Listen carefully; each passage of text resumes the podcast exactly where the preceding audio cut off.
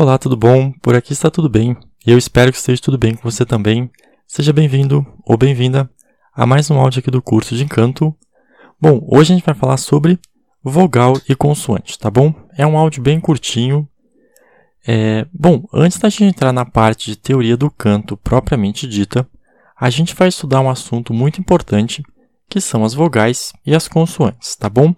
É, não vai ter aquele esquema de bloquinho porque é uma aula meio extra, tá bom? Então, ó, é, esse é um assunto extra, mas eu quis escrever ele antes do restante da parte extra, é, porque a gente vai precisar saber esse conceito quando chegar na parte de projeção, tá bom? Por isso eu coloquei ele logo no começo.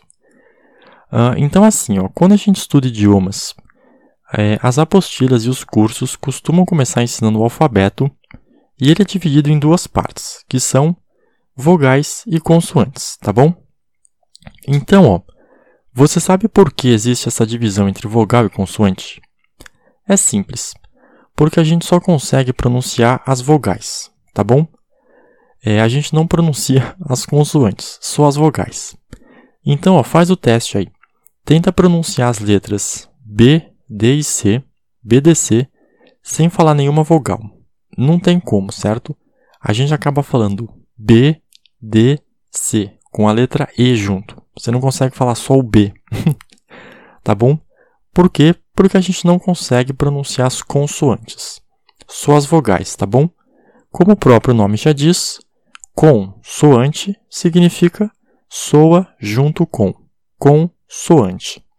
Ou seja, quando a gente fala, a gente não presta muita atenção nisso mas, agora que você vai cantar, você deve ter isso em mente, beleza? Então, ó, pode perceber que pessoas que possuem problemas na fala, elas só conseguem pronunciar as vogais, porque para pronunciar as consoantes, a gente precisa conseguir articular a boca, e isso vai ser uma das coisas que a gente vai trabalhar no canto, tá bom? Toda essa parte de articulação. É, bom, ao longo do curso, é, eu vou ensinar a parte de projeção, mas assim, ó, a grande dificuldade do canto, como a gente já viu na parte introdutória, é conseguir se desapegar do ato de falar. Porque quando a gente fala, a gente joga o som na garganta e quando a gente canta, a gente joga o som na face. Então, ó, esse conceito de saber as vogais e as consoantes é, vai ser essencial, tá bom? Porque quando a gente vai cantar, é, a gente precisa ter um som limpo, ou seja, dependendo da música ou do estilo de música, a gente precisa conseguir pronunciar com perfeição todas as sílabas. Né? Não pode ficar um som com pouca nitidez.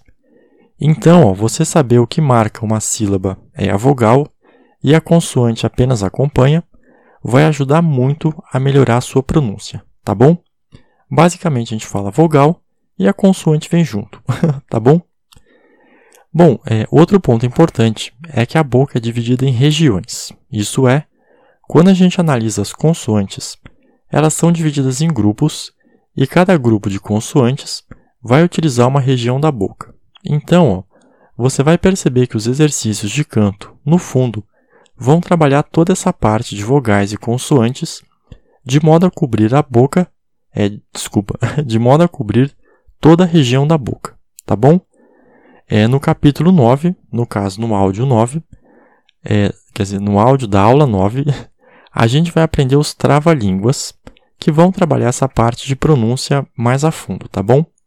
Mas um dos pontos que a gente precisa aprender no canto é conseguir fazer o som de cada consoante e de cada vogal utilizando a face e querendo ou não pegar essa prática é, não é algo assim tão intuitivo, tá bom?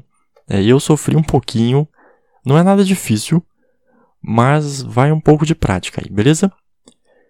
É, então, assim, ó, essa parte de vogal e consoante vai ser um pouquinho complicada no começo, porque a gente está acostumado a fazer o som com a garganta, e quando a gente projeta o som na garganta, a gente não, é, a gente não pensa no molde.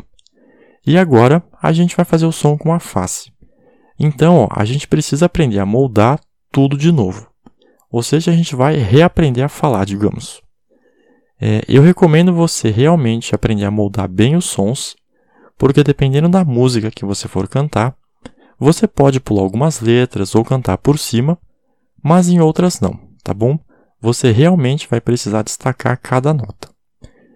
Então, ó, dessa forma, é, eu quis falar sobre vogais e consoantes logo no começo do curso, porque nos exercícios de projeção, afinação e intensidade, é, a gente vai praticar ora com vogais, ora com consoantes, e o motivo disso é devido a esse fenômeno da gente não pronunciar as consoantes, e ao fato de cada grupo de consoantes atuar. É...